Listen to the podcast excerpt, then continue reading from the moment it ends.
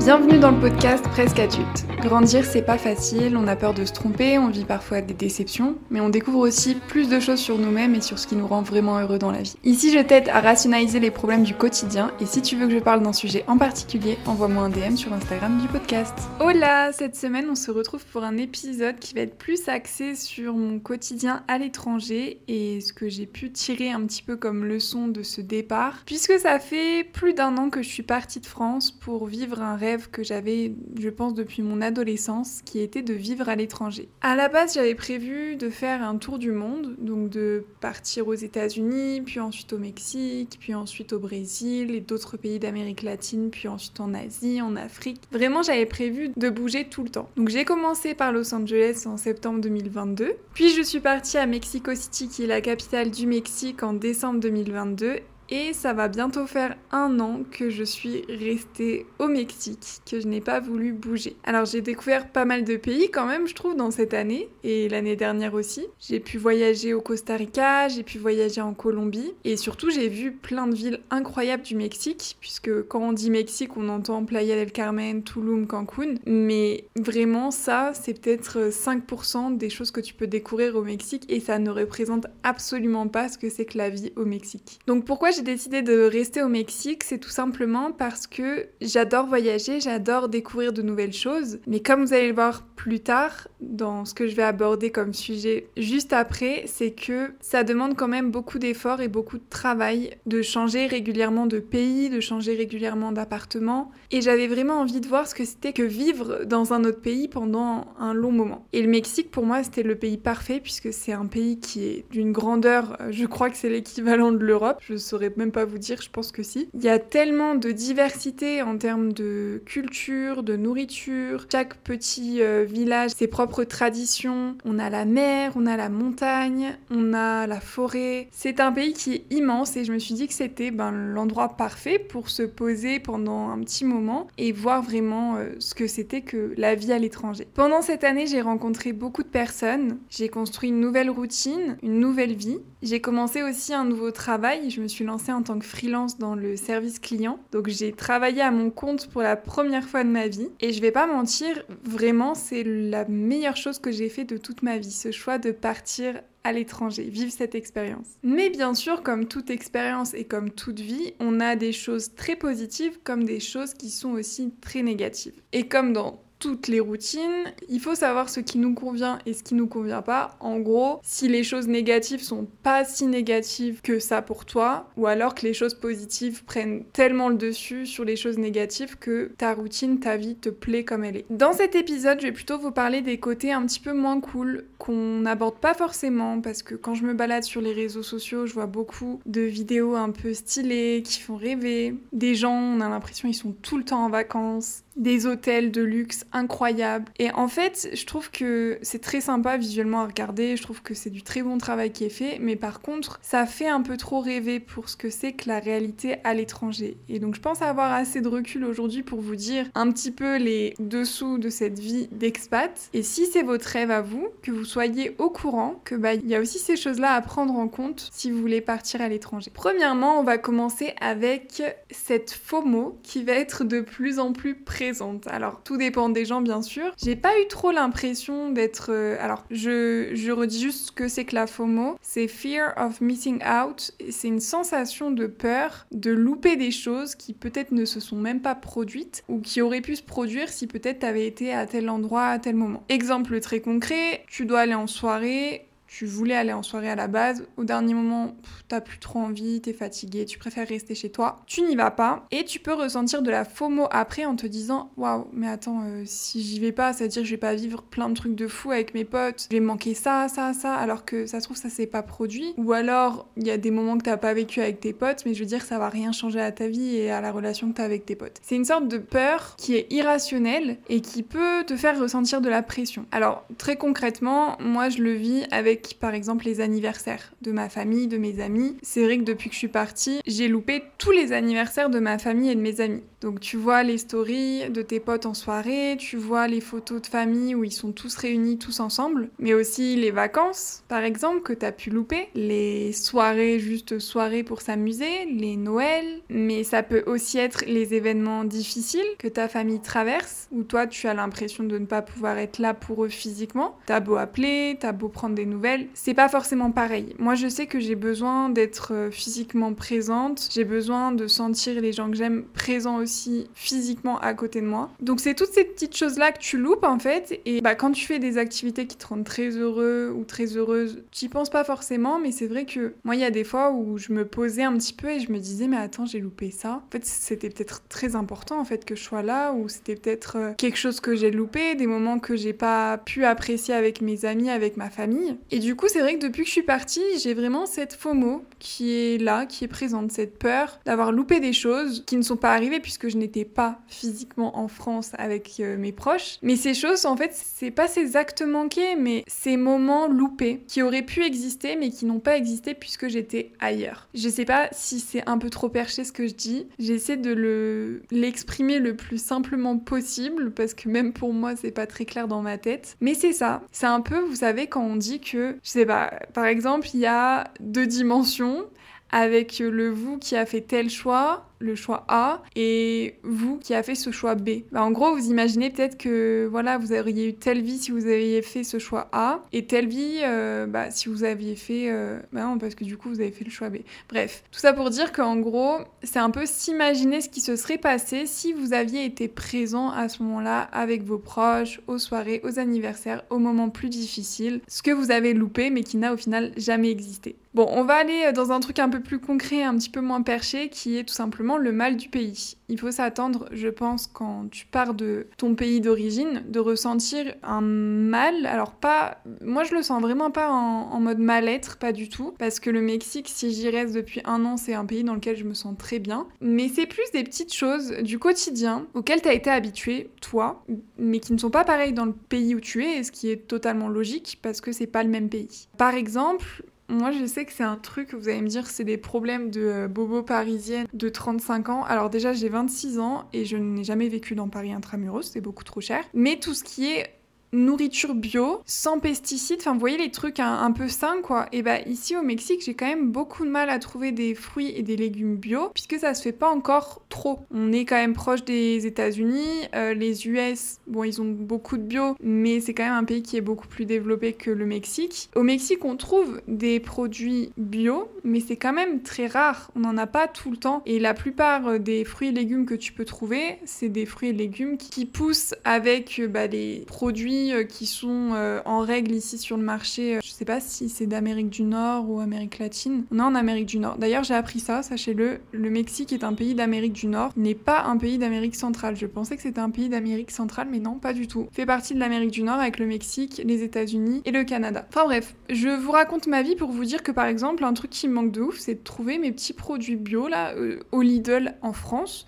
Tu trouves du bio pour rien du tout et t'as vraiment de tout. T'as des fraises en été, t'as des tomates, tes courgettes, ton brocoli bio, euh, tu payes ça euh, rien quoi. Ça on va dire c'est un petit moins qui euh, est juste on va dire dans la praticité, les choses auxquelles t'as été habitué. C'est clairement pas le moins qui me pèse le plus, je vous avoue, mais pour ma santé quand même, je, l'ai dans un coin de ma tête. Autre sujet toujours dans ce thème du mal du pays, c'est par exemple sur le thème médical. Je mes examens, mes médicaments pleinement. J'ai une assurance maladie à l'heure d'aujourd'hui, ça fait trois mois qu'ils m'ont pas répondu. J'ai dépensé pour une. Je me suis euh, bouché le nez en parlant, je vais le refaire. J'ai dépensé pour une intoxication alimentaire 350 euros de médicaments et de tests en laboratoire. J'ai rien fait d'exceptionnel. Hein. Je vous assure que c'était juste une intoxication alimentaire qui passait pas, donc j'ai dû faire quelques tests en labo. Mais 350 euros que j'ai dû dépenser, on se rend pas compte hein, ce que prend la Sécu France. Ça reste quand même un budget assez conséquent. Donc je croise les doigts pour que mon assurance, que j'ai payé une blinde d'ailleurs, me rembourse parce que sinon elle servira servirait à rien et je pense que je vais arrêter tout de suite. En plus de ça, il est logique que d'un pays à l'autre, ça change un petit peu les appellations médicales, ça change un petit peu les méthodes de test. Et le souci, c'est que toujours en passant par cette assurance maladie, j'ai dû prendre rendez-vous avec un médecin français qui m'a fait une ordonnance avec des mentions, des appellations sur euh, des molécules, des hormones, je ne sais quoi, françaises. Je suis allée au laboratoire mexicain, je vais vous donner d'ailleurs une anecdote. Alors je sais plus comment ça s'appelle, il y a une molécule que me demandait de tester mon docteur français pour voir, je crois, si j'avais une infection dans le corps. Donc je suis allée au labo et le labo m'a dit ça vous ça va être très très cher cette molécule à tester puisque quand tu fais une prise de sang au labo, tu payes plein pot, tu payes par les molécules qui sont testées.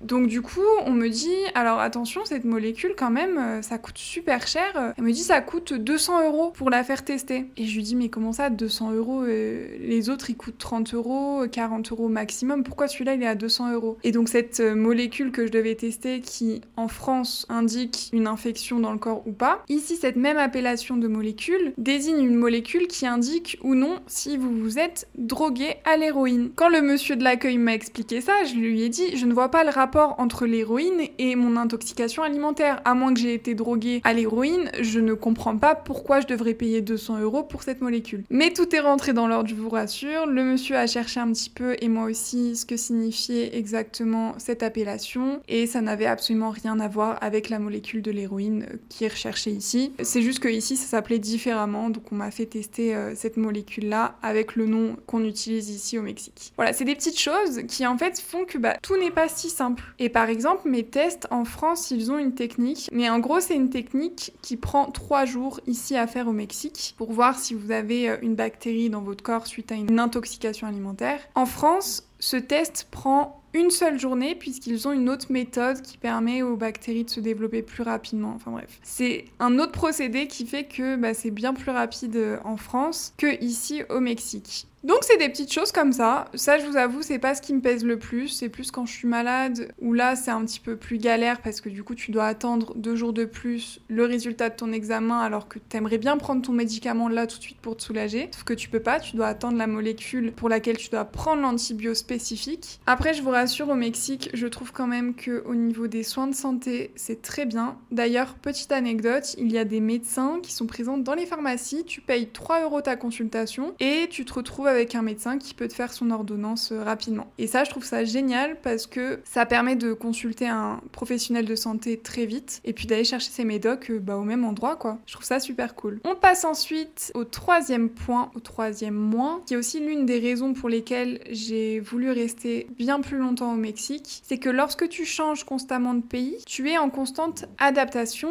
en constante nouvelle routine aussi, et ça peut être très épuisant. Donc c'est pour ça que j'ai décidé de rester à un endroit fixe pendant un long moment. Et même comme ça, je peux vous assurer que dans la vie de tous les jours, je suis tout le temps en train de m'adapter. Déjà d'une, on parle pas français ici au Mexique, logique. Donc je parle espagnol toute la journée, mais je dois aussi comprendre l'espagnol, ce qui me paraît très logique aussi. Mais le problème, c'est quand t'es fatigué, quand t'as pas forcément envie de pratiquer ta LV2 à 7h du matin dans une pharmacie alors que t'es malade à crever. C'est toutes ces petites choses-là, en fait, qui font que il faut tenir compte du fait que quand tu es à l'étranger, ce n'est pas ton pays, tu es un invité et tu dois constamment faire des efforts, sortir de ta zone de confort. Et ça, c'est un truc que j'adore puisque je m'améliore énormément, mais c'est aussi quelque chose qui est très fatigant. Je ne suis jamais, on va dire, en situation de confort total. Ce n'est pas possible. Même quand je suis à la maison avec ma coloc, avec qui je m'entends très bien, c'est devenu une amie maintenant, ben je suis, je me sens bien, je me sens à l'aise, je suis confortable, mais quand je discute avec elle, par exemple, de, trucs de filles, vous savez, des discussions qu'on peut avoir avec une amie, bah il y a des choses que j'ai envie d'exprimer, j'ai pas forcément le, mot de vocabulaire, je le cherche en anglais, ça se trouve je l'ai pas non plus. C'est toujours de la constante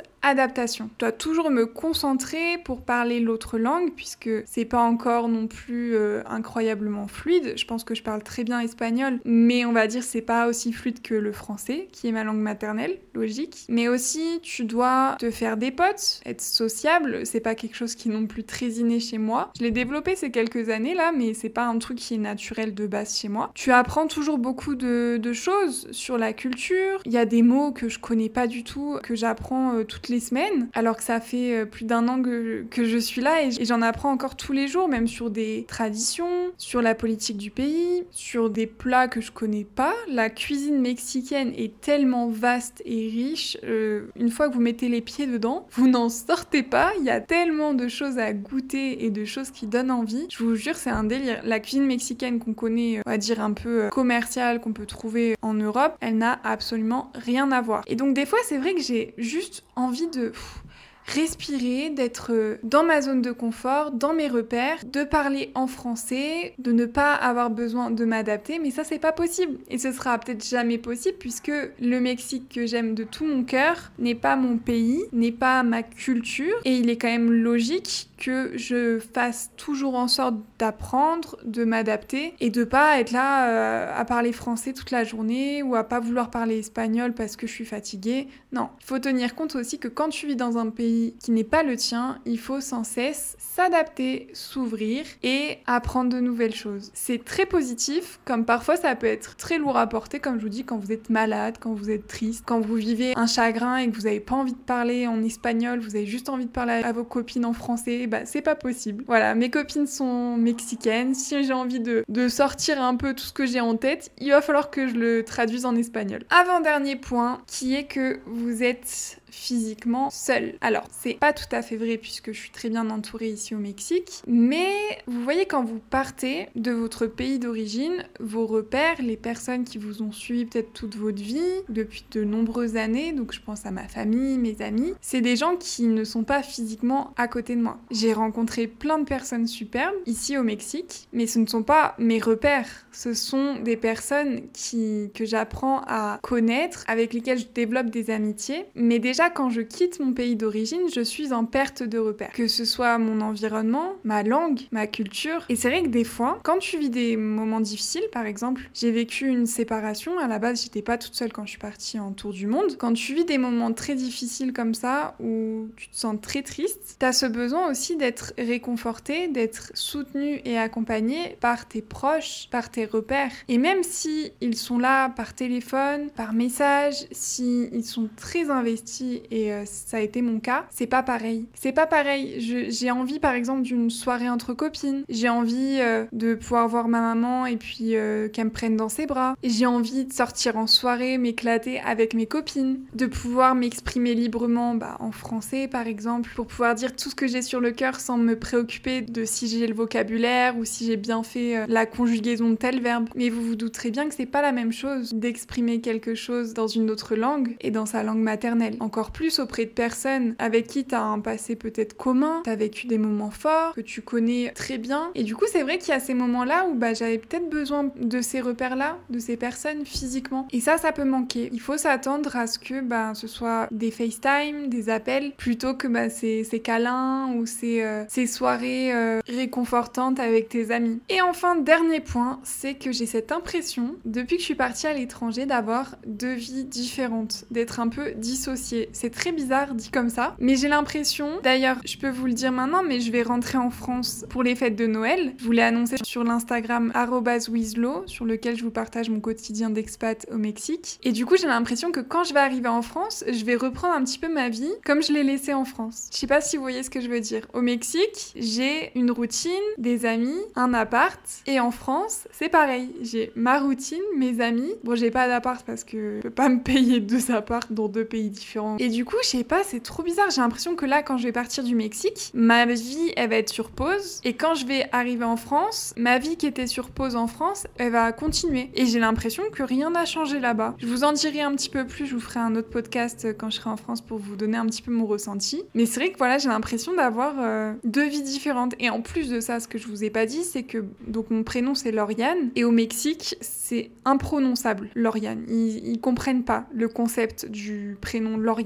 Ils arrivent même pas phonétiquement à capter quel son je fais pour dire ce prénom-là. Donc du coup, ici, je me fais appeler soit Lo, mais encore Lao en espagnol. C'est un peu chelou, mais du coup, je me fais appeler Tamara, qui est mon deuxième prénom. Donc ici, en fait, au Mexique, il y a plein de gens qui m'appellent Tamara ou qui m'appellent Lao. Et là, je vais arriver en France, on va m'appeler Lauriane ou Lolo, ça dépend des gens qui m'appellent. Mais je sais pas si vous voyez, c'est trop chelou. J'ai l'impression d'avoir pas de personnalité, mais euh, Bah si, j'ai un peu l'impression d'avoir deux personnalités parce que c'est vrai que ici au Mexique, je suis quand même hyper extravertie, sociable. Quand je rencontre des nouvelles personnes, euh, je suis quand même à l'aise. J'ai l'impression d'être euh, ouais beaucoup plus sociable. Alors qu'en France, bah, je suis plus dans mon petit groupe de potes, euh, dans ma petite zone de confort, à adorer être avec eux, mais je vais pas forcément m'ouvrir très facilement aux autres aux personnes que je connais pas. C'est très bizarre. Et je suis peut-être un petit peu moins euh, à faire plein d'activités aussi en France. Je pense que c'est aussi lié au fait que c'est le pays dans lequel j'ai vécu toute ma vie et que du coup, bah, forcément, t'as pas le même émerveillement que quand t'arrives dans un pays que tu connais pas, où tu te dis waouh, tout est beau, tout est génial, j'ai envie de faire plein de trucs. Alors qu'en vrai, il y a beaucoup de choses à faire en France et je vais d'ailleurs pas mal bouger. Donc si ça vous dit, euh, rejoignez-moi sur Instagram. Je vous le mettrai en description du podcast pour que ce soit plus rapide. Mais je vais vous partager pas mal de choses sur ce que je vais faire en France parce que j'ai du monde à voir et pas mal de trajets à faire. Voilà, j'espère que ce podcast vous aura plu et que ça vous aura donné un petit peu plus de clés sur ce que c'est que l'expatriation à l'étranger. Si vous avez des questions, n'hésitez pas et comme je vous le disais, j'ai un Instagram qui est spécialement fait pour ça,